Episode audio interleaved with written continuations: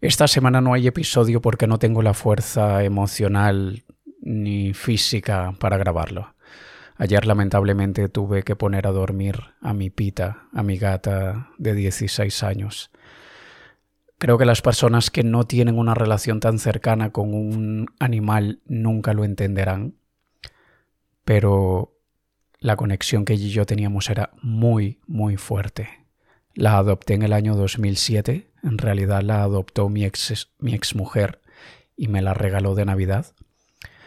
Y le dimos una casa y le dimos muchos años de felicidad, pero lamentablemente entre una deficiencia renal y un soplo en el corazón y una semana internada, tuve que tomar la decisión de hacerlo.